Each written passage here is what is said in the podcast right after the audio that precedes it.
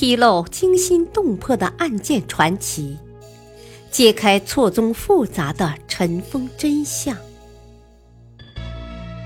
欢迎收听《古今悬案、疑案、奇案》，编著李晓东，播讲汉月。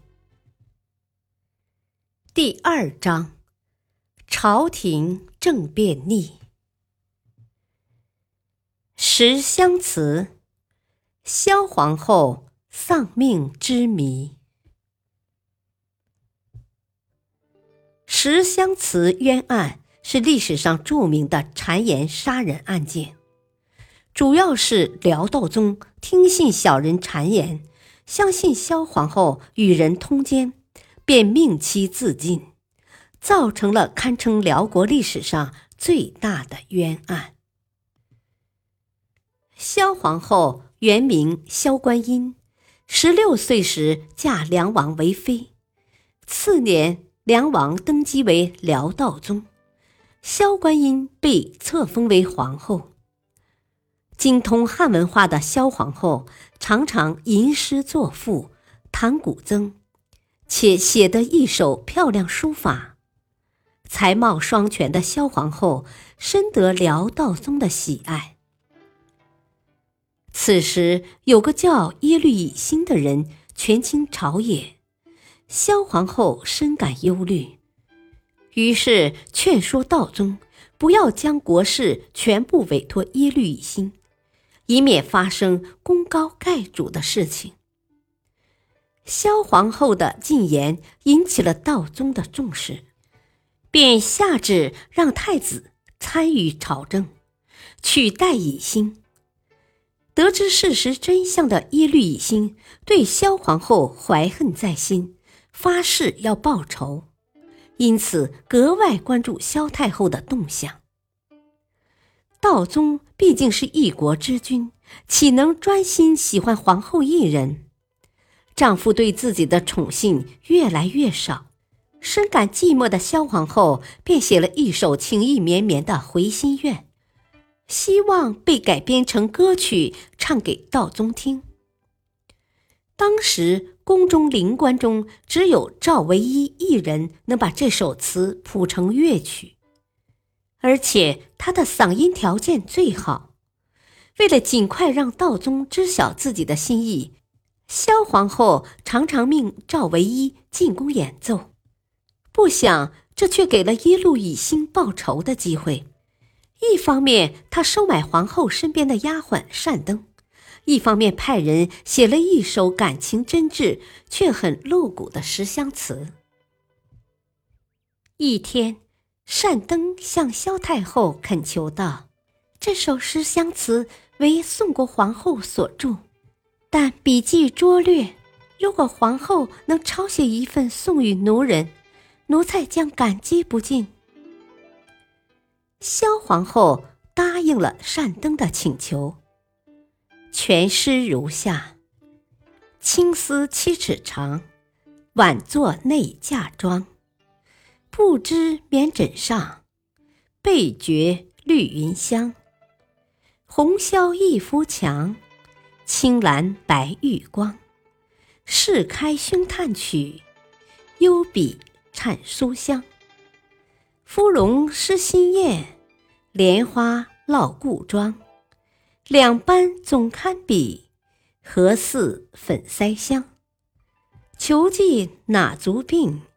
长须学凤凰。昨夜欢壁上，应惹岭边香。何更好滋味？道与出宫商。定知廊口内，含有暖甘香。非官兼酒器，不是口脂方，却疑花解语，风送过来香。既摘上林蕊，还亲遇远桑。归来便携手，纤纤春笋香。凤鞋抛和凤，罗袜玉清霜。笋香。凤鞋抛和凤，罗袜玉清霜，谁将暖白玉雕出软钩香？解带色已淡，触手心欲忙。那时罗裙内，销魂别有香。咳唾千花酿，肌肤百合妆。原非淡沉水，生得满身香。当十香词抄好后，受其内容感染，萧皇后又即兴写了一首怀古绝句。宫中直属赵家庄，败雨残云误汉王。唯有知情一片月，曾窥飞燕入朝阳。见时机成熟，耶律乙辛让善登向辽道宗揭发萧皇后和赵唯一通奸的事情。物证就是十香词和怀古，尤其是怀古一诗，里面含有“赵唯一”三个字，这就成了铁证。况且现在赵唯一已经被耶律乙辛屈打成招，对他与萧皇后通奸的事情供认不讳。被怒气冲昏头脑的辽道宗立即下令处死萧皇后。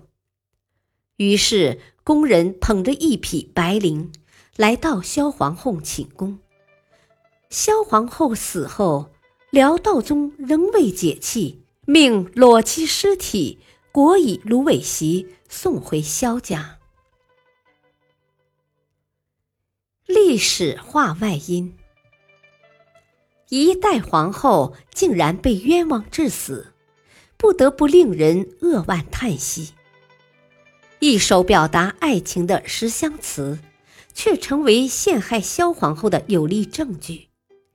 凄美的爱情发生在现实生活之中，令人惋惜慨叹。感谢收听，下期播讲《烛影斧声千古案》，宋太宗赵匡胤如何得到皇位？敬请收听，再会。